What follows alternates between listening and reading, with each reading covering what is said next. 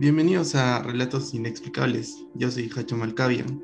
Espero que se encuentren súper bien. Hoy les tengo una leyenda urbana de Lima, la capital del Perú.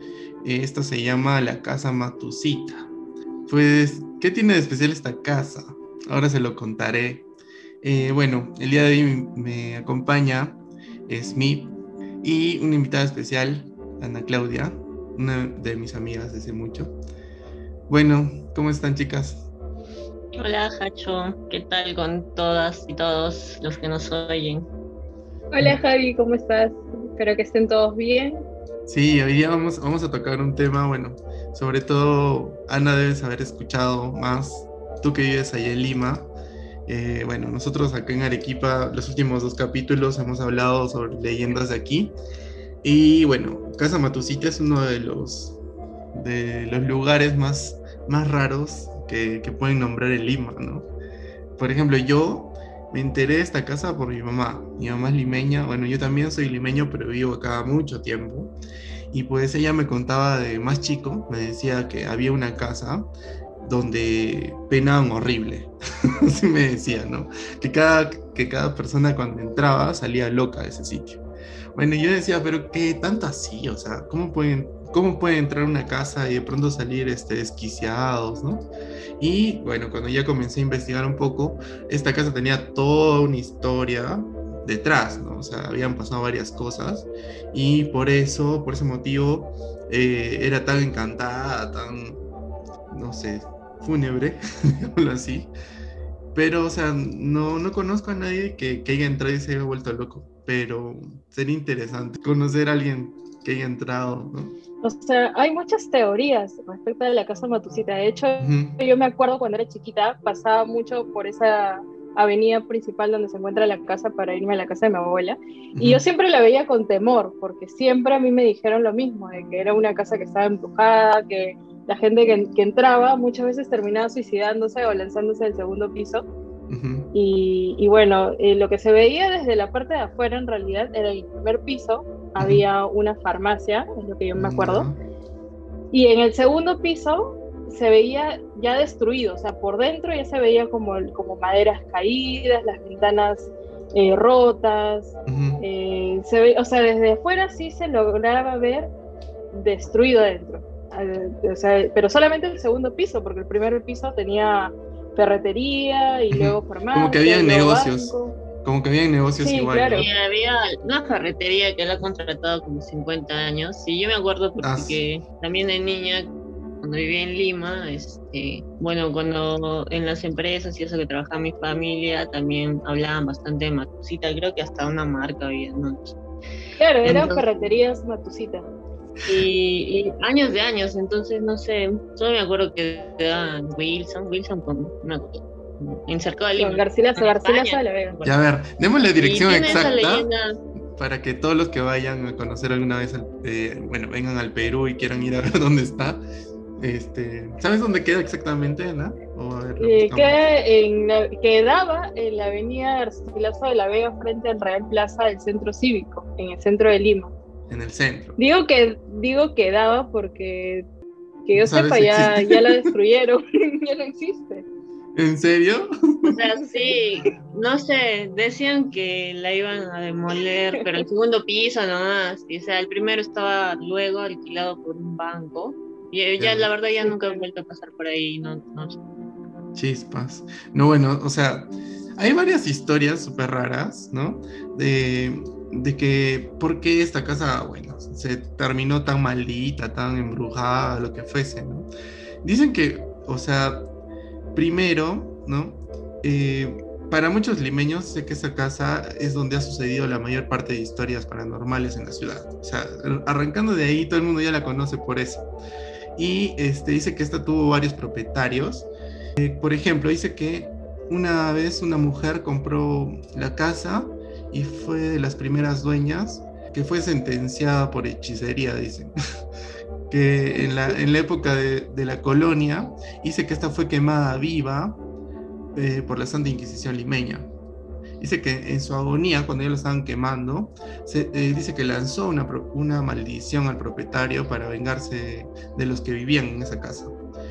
Y bueno, desde ahí dice que nace todo ese tema de que está embrujada, porque al final le tiene una maldición a una bruja, ¿no? Ah, esa casa tiene por lo menos 300 años de existencia. Por lo menos. Por lo menos, para que sea de la Santa Inquisición. y de hecho, que estoy leyendo también que decía que también eso puede ser un mito porque al final la Santa Inquisición estuvo hasta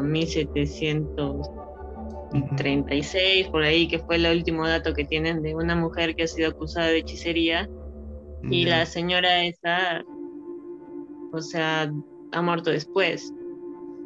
Claro, es, eh, bueno, tendríamos que encontrar las coincidencias de repente de, cuánto tiempo vivió ahí o si vivió en la época, pero supuestamente ella maldijo ahí y fue la primera, ¿no? Ahora el nombre, la verdad no, no lo he encontrado, quién sería, ¿no? pero dice que bueno. Pero claro, pero ¿sabes qué toma? Yo creo que toma mucha relevancia, sobre todo en una época en donde se creía mucho en la Santa, o sea, se aplicaba, digamos, mucho la Santa Inquisición. Y no solamente eh, coincide, por ejemplo, esa casa, ¿no? que me imagino es de 1700, sino también en Ica, que es una ciudad que era muy religiosa para la época en 1600, 1700, y en Ica, de hecho, hay muchas creencias en las brujas, en maldiciones, y que se conservan hasta la actualidad. O sea, ya pasaron 200, 300 años desde que dejó de existir la Santa Inquisición, y aún la gente considera que hay brujas y que, hay maldiciones y que y árboles que son del demonio y cosas así. Entonces, eso, eso es muy, muy, o sea, yo creo que en el momento tomó mucha relevancia, pero también en, en los tiempos modernos, por ejemplo, yo recuerdo de, de, de, varios programas de televisión, incluso viendo programas antiguos desde los 60, desde los 70, hasta que yo tengo memoria tipo 2000 más o menos, que entraban a la casa y supuestamente escuchaban ruidos extraños o que, o que los fastidiaban.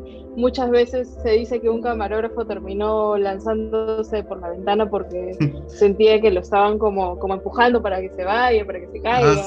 o sea, si te hacen algo así, qué nervios. Claro, o sea, claro, o sea, siempre la gente que ha entrado y que ha grabado siempre ha dicho que hay muchas cosas sobrenaturales o paranormales que suceden dentro de la casa.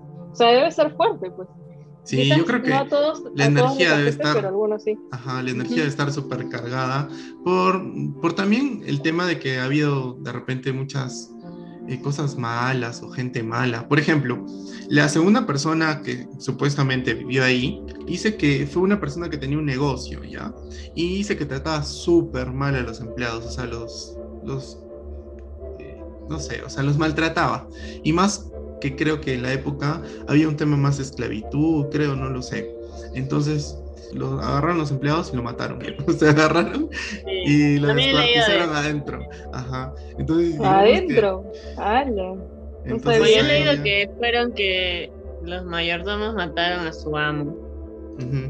Pero también hay otra versión que es eh, que un, un esposo eh, mató a, bueno, a su pareja y a sus hijos claro, sí. también, o sea, no supuestamente, supuestamente esa es la siguiente, o sea, una vez que dice que mataron a estos empleados, o sea, quedó, digamos, la casa abandonada por un tiempo más, que eh, después la adquirió una familia asiática. El papá un día se fue de la casa, como siempre, eh, pero dice que llegó más tarde, más temprano de lo habitual, y cuando entró vio a su esposa que le estaba engañando, ¿no? Y dice que agarró un cuchillo y y mató a la esposa, al amante, a los hijos, a todos. Que ensangretó todito, o sea. Después de eso se volvió. Se desquició. Ajá, se desquició, agarró y se, se mató, ¿no? Eh, decidió suicidarse. O sea, termina en eso. Todos murieron, digamos, ese día. Esa, digamos, que fue la siguiente. O sea, después de, de, este, de este dueño maltratador, llegó esta familia asiática que terminaron todos muertos, ¿no? Asesinados prácticamente. Entonces ya era como que jalaba cola del maltrato y la muerte, o sea, desde la bruja, digámoslo así. O sea, claro, es como que cada persona, cada persona que, que, vivía ahí o habitaba el lugar, no solo visitarlo, sino habitarlo, ya entraba como a una especie de... Su psiquis ya es como que se trastornaba, por, el, por decirlo de alguna manera. Claro, para que llegue a hacer todo eso. Y, siempre en contadas ocasiones ha sucedido, pues, y justo dentro de la casa y justo en el segundo piso. Sí, pues era súper raro. Bueno, y al final, o sea, dice que ya los últimos propietarios que viven en esta casa tienen otro, otra casa, o sea, no viven ahí, sino que tienen, viven en otro distrito. En las entrevistas que siempre les han hecho, ¿no? Para la, incluso para la película, porque han hecho una película de esta casa, que les preguntaban, no sé, eh, si pasaban cosas raras y, y esos temas, y ellos dijeron que no, que nunca habían visto nada, pero a mí me parece raro porque ellos si nunca han vivido ahí, o sea, ¿cómo pueden decir que no pasa nada? Y además, además que, Ajá. no sé, a ver, bueno, el mito también se forma porque supuestamente en una familia había un, uno de sus trabajadores que en realidad lo que era era llegar borracho y por eso hacía ruidos en el segundo piso. O sea, eso también ah. se dice. Y de ahí se formó todo el mito de que jalaban cadenas porque él mismo apagaba la luz y, y entonces sí, o sea, llegaba tan ebrio que se caía y por gusto. la correa. la correa del pantalón seguro. Ah. Y de hecho hay como un registro de una revista limeña donde dice que a partir de 1925 la habitó una familia que incluso ha vivido ahí por años, por años y... Nunca les pasó nada. Felices, ¿ah? O sea, queda registro de una revista. Claro, o que la señora, la dueña, que se llamaba Lidia Fernández, eh, dice sí, que recuerda con cariño todos los años de felicidad que pasó en el segundo piso de, esa, de ese inmueble con sus cuatro hermanos y sus padres, y que el único que murió fue su papá por muerte natural. y que incluso el presidente Beleguía lo llamaba el presidentón porque era un, un personaje muy querido de todo el vecindario. Así que como que Ahí ves, como que ya contrarresta a, digamos, a todas las historias malas, una buena. Sí, claro, todo lo que se ha formado. Claro, sería contrarrestada por dos historias buenas, la que acaba de mencionar Smith y la que y la que mencionaste tú, que es la de los actores que grabaron la película. Pero yo digo, en una casa embrujada, si hay actores, hay camarógrafos, hay mucha gente en movimiento, nadie va a sentir nada extraño hasta que llegue la noche y estés en silencio, sino yo. Si no, ¿por qué razón sería que esa casa está ubicada en una esquina, en una excelente zona, donde al lado hay una clínica grande y donde antes de esa clínica había estado la Embajada de Estados Unidos? O sea, sí, sí, sí. Es una zona exclusiva quizás en la actualidad no es exclusiva, pero era exclusiva hasta los años 70, en donde la Embajada de Estados Unidos estaba ahí. Era una zona muy transitada en una esquina. ¿Y por qué estaría deshabitada una casa en tan excelente ubicación? O sea, de la nada. Pero, pero también hay una, hay una, teoría sobre eso, o sea, sobre esta embajada, que supuestamente dicen que, que inventaron todas estas, estas historias para que nadie, nadie alquile esta casa porque quedaba al frente. Entonces, trataron de de inventar todo eso para que nadie espíe a la embajada. ¿Ah, sí? sí, o sea que inventaron todo esto para que también nadie alquile ese sitio y este, digamos que la embajada esté más privada o algo así, ¿no? O nadie, nadie le espíe. Pero bueno, también... No me había puesto a pensar en eso, pero es una posibilidad, tomando en cuenta que están en Estados Yo creo que si hay sonidos, o sea, no, no, sé, quizás para ya darle un poco de razón y que no todo sea un mito, es que se había como una cárcel que se construyó ahí y donde se había, o sea, al frente de la casa, donde hubo torturas y todo eso para, por los mismos que, que metían presos, ¿no? O sea, había una cárcel ahí al frente. Sí, o sea, está la embajada? al frente, eh, claro, al frente donde actualmente es Real Plaza del Centro Cívico, ah, esa parte era una cárcel antes. Oye, pero en la Real Plaza no estarán, no penarán más que en esa casa. eso es lo que yo digo. Eso es lo que yo digo. De hecho, yo he sentido que penan ahí, en el sótano. Ya, cuéntate. Sí, yo he sentido, porque ese sótano es muy fúnebre, es muy oscuro, es ah, nunca está iluminado, ni en la mañana ni en la noche. Es oscuro, todo gris, entonces tú entras, bueno, entras con todo gusto y, escuchas un silencio sepulcral, que da miedo. Dios mío. Y en la noche, y en la noche es peor, pues, porque no hay nadie. A mí me da miedo. Yo he ido varias veces hace mucho tiempo y me he asustado. Pero en realidad todo, esa, todo ese perímetro que es muy grande fue una prisión y ahí mataban gente, o sea, no es que solamente cumplían su pena ya, sino había un paredón ahí y mataban gente, o sea, había muerto ah, muchísimas personas. Sí, claro. Y saben qué, o sea, también hay algo que dice Sana, eh, que, que, justo cuando entraba alguien, o sea, tienes mucha razón cuando, cuando dicen que, eh, por ejemplo, un grupo de camarógrafos entra y no pasa nada, ¿no?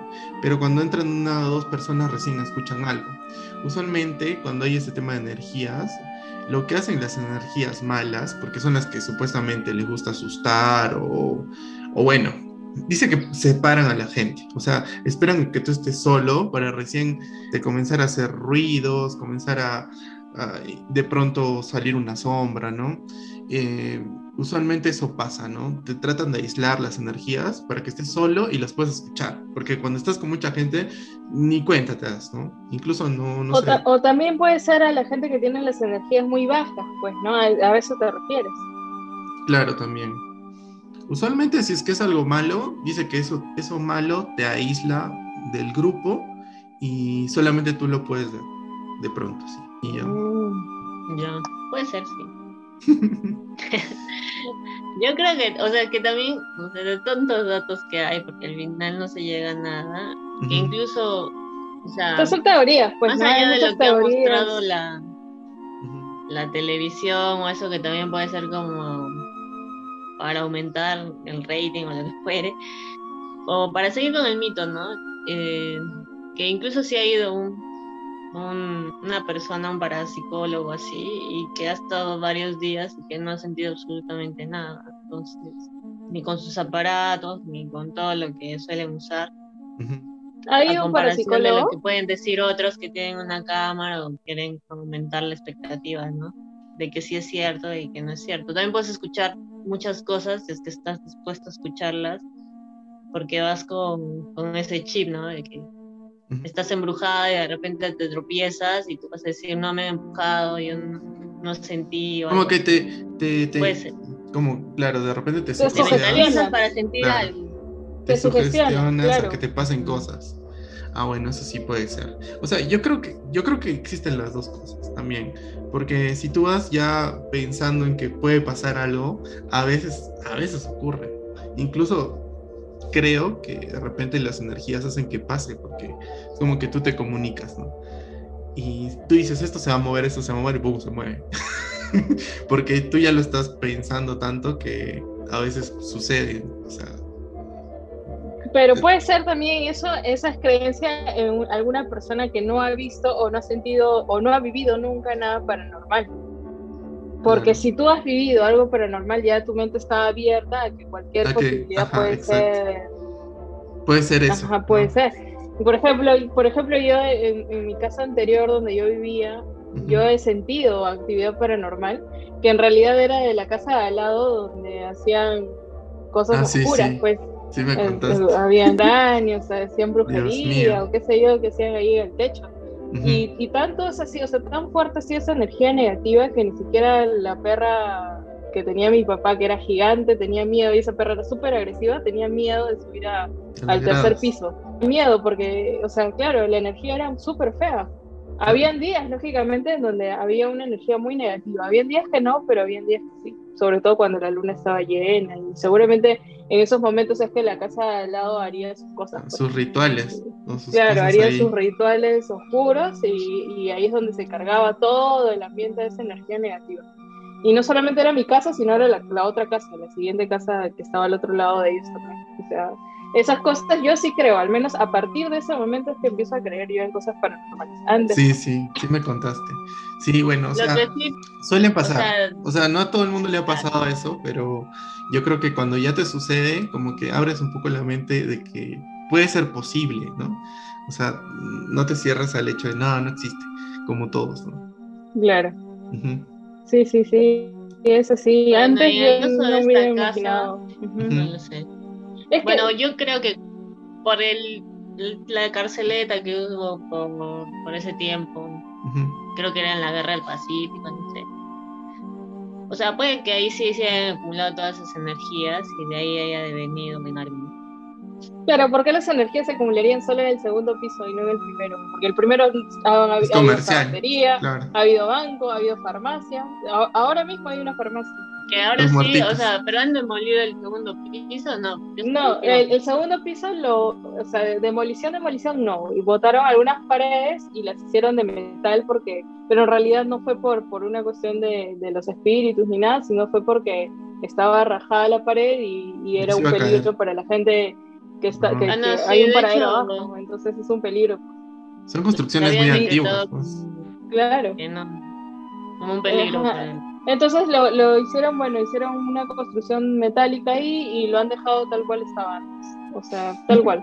No, mejor que antes, porque antes, como te digo, tenía los marcos de las ventanas rotos, se veían palos así caídos. Ahora no, ahora se ve, no hay nadie arriba, pero se ve que está bien, pues, o sea, lo han tapado Bonito. Claro, a veces también cuando la gente ve un sitio que es muy oscuro o está todo roto, también se hace la idea de que, de que ahí está embrujado, ¿no? Porque está todo fuera de lo común, digamos que, que cualquier casa así se abandonada, hay casas que están abandonadas pero no las ves rotas, o sea, entonces a veces cuando ya ven todo roto por dentro, ya de frente piensan Es como nuestra psicología, de, frente piensan que puede...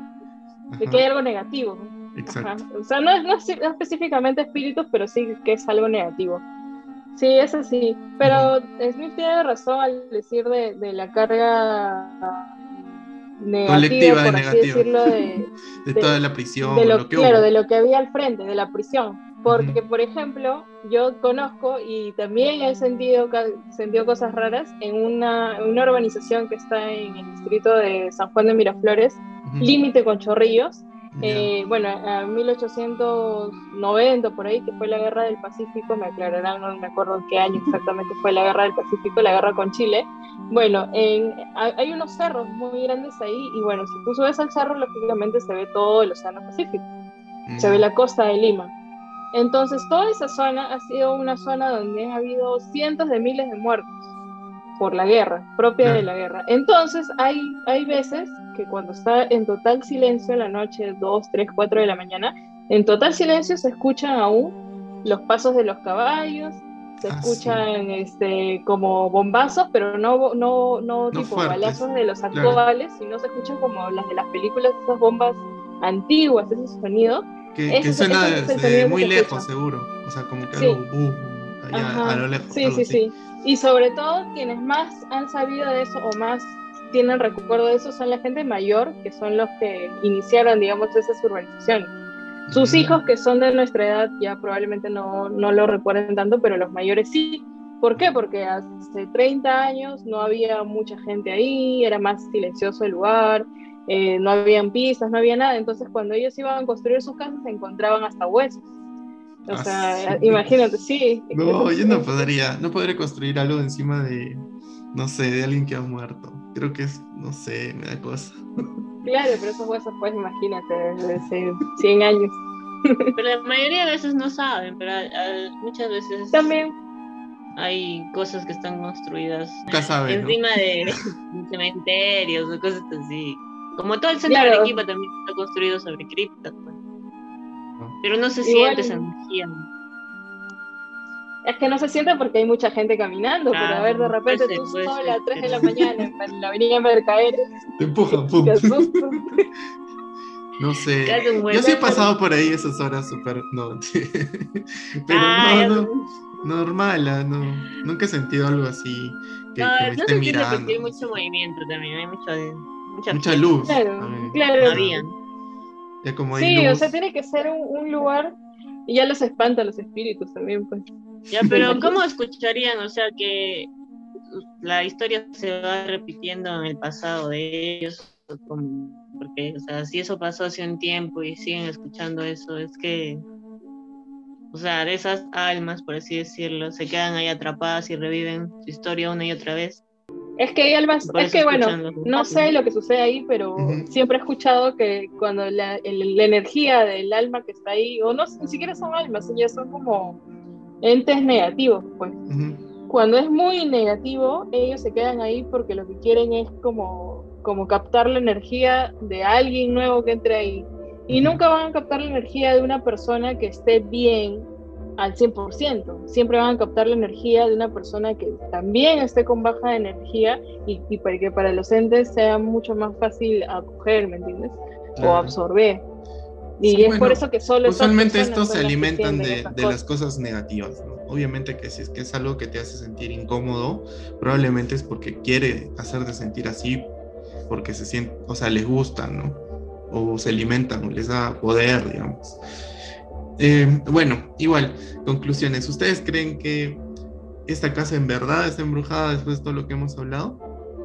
Yo creo que sí. Yo creo que sí, porque me parece, o sea, hay muchas teorías como la que dijiste, por ejemplo, de la embajada de Estados Unidos, que para que no, para que ellos estén, crearon este mito, pero a mí no me parece porque la embajada de Estados Unidos ya está traída por una razón es y podría ser que que es porque haya mucha carga negativa que espanta pues a la gente, que aún espanta a la gente. Yo creo que sí. Tú es mi, te quedo pensando. Yo creo que hay energía acumulada por ese panóptico que se construyó por 1800 o quizás por 1800 por ahí y que y por lo demás sí creo que es un mito que se ha formado a raíz de, de leyendas. De las generaciones también. Sí, nada más. No creo que haya muchas cosas por ahí que, que, vayan más allá de, de creencias de las personas mismas que se han hecho. Claro, bueno, yo particularmente sí creo que puede, puede ser que haya algo inexplicable. O sea, puede ser que haya energía de, de lo que sucedió, y tal vez también una parte ya este, de repente exagerada para que la gente también tenga más miedo, ¿no? un miedo colectivo al final. Sí, sí, yo también pienso Bueno, Hacho Smith, me despido, y agradezco la invitación a tu programa y espero que sea un gusto para todos y volvernos a encontrar. Oyentes de Relatos Inexplicables, ya saben que me pueden encontrar como Smith en Instagram. Muchas gracias chicas, ha sido un capítulo muy interesante y pues a todos decirles que también me encuentran como Hacho Malcavian en Instagram y pueden dejarme sus relatos inexplicables ya sea al correo o tal vez al DM. Nos vemos para la próxima.